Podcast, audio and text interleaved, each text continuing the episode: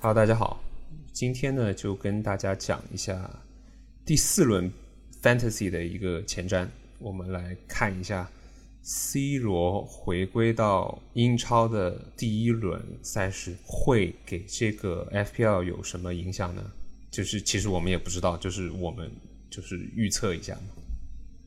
那我们先来看一下这一轮的赛程。周六，水晶宫对热刺，相信这一场比赛热刺还是有机会能获得一次零封的。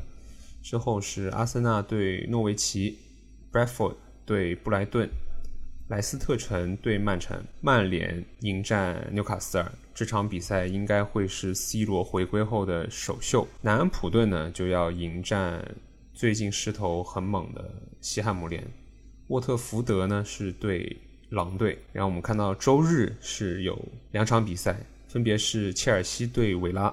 维拉的红色赛程呢就马上要开始了，所以说很多 manager 都会考虑用因斯去平换 DLC。可是呢，ins 平换 DLC 这个剧情呢，只有在好像是上个礼拜才有吧，因为现在 ins 降价了。DLC 涨价了，所以说你能换的话呢，应该也只能是平换班福德，但班福德也不差。班福德踢完利物浦这场之后，也是进入一连串的绿色赛程嘛，所以说你要用班福德的话，也是我觉得也是可以的。然后最后一场比赛就是埃弗顿对伯恩利，埃弗顿之后的赛程也是较为利好的，所以说 DLC 我也个人比较看好。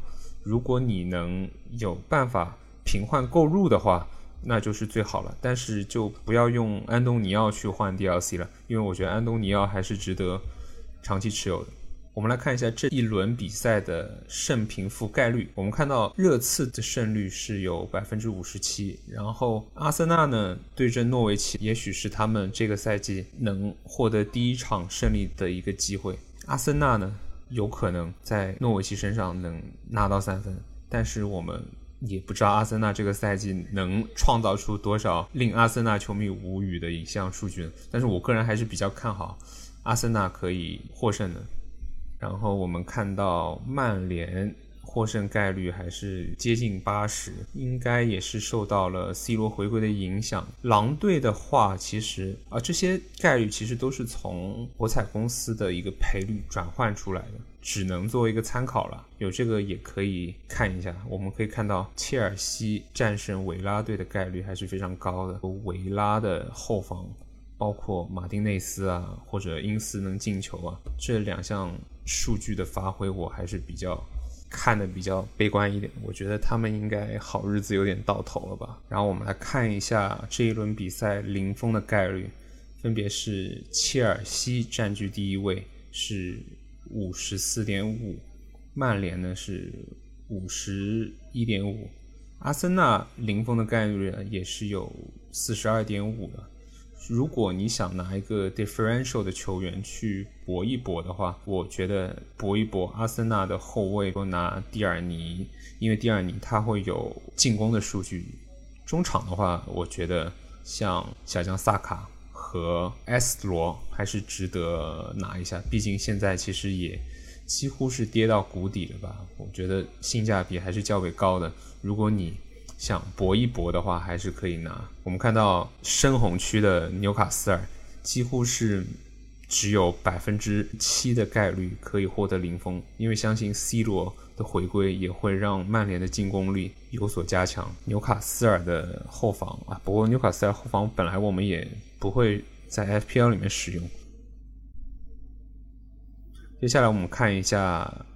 Game Week Four 到 Game Week Ten 的赛程难度系数有哪些球员是我觉得是值得持有的？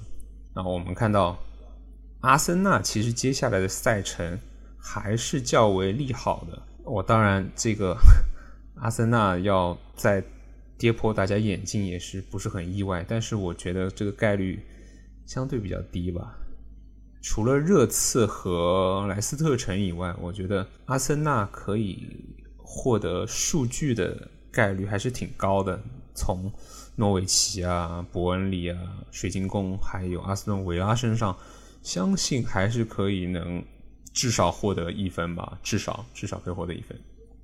接下来我们看到维拉队要迎战四支强队，马丁内斯应该是守不住了，而前锋因斯呢，尽管因斯过去几年都有在强队身上获得进球的一个遇强则强的一个属性，但是我不是很看好在维拉的因斯可以有。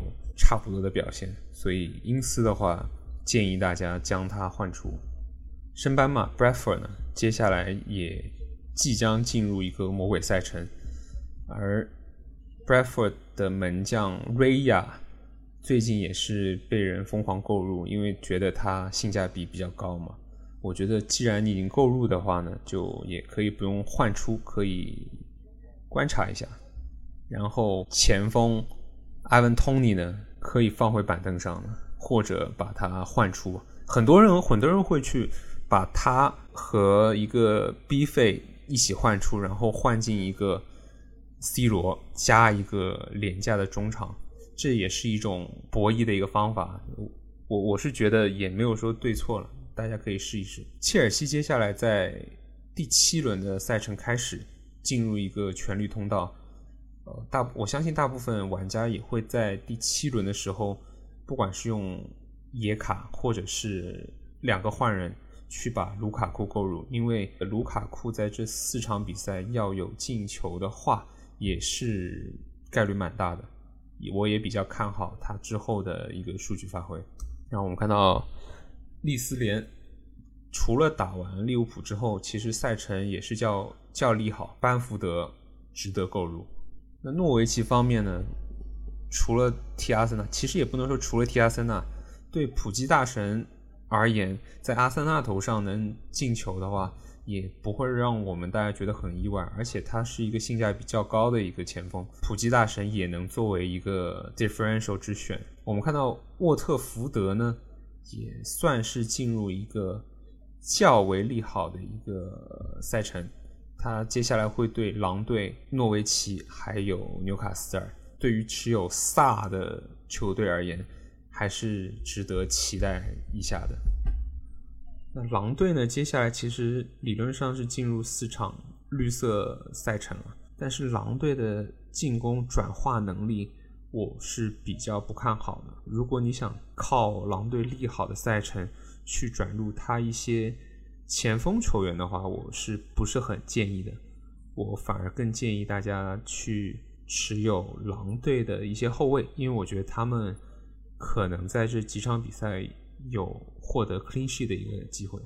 然后在最后的最后，其实大家心里都在想同样的一件事情啊：C 罗回来了，C 罗回归了，那他对 B 费的影响究竟有多大呢？有些人会表示悲观，觉得啊，B 费。其实大家很很很两极分化，有一类人觉得啊，你看 B 费去年他很多数据都是从点球转换成得分的，而 C 罗归来呢，很多点球其实球权会交还给 C 罗，那是不是就意味着 B 费的好日子到头了呢？那有一部分人就觉得啊，B 费的助攻数目会无数增强，会变成一个曼联队的。詹姆斯·哈登那样子，就是成为了助攻王，但是这个理论也不能说他错。所以说，对于 B 费持有者而言，我觉得还是可以在观察多一到两场，看完西汉姆联那场比赛之后，再去做出决定，因为我们也知道。C 罗作为十二点五 M 的一个前锋，价格还是较为高的。如果要拿进 C 罗的话，我反而更偏好在第七轮拿进卢卡库，因为卢卡库的话性价比相对于高，相对于 C 罗是高一点点的。好，然后今天的节目就讲到这里，我下一轮再跟大家一起聊一下 FPL。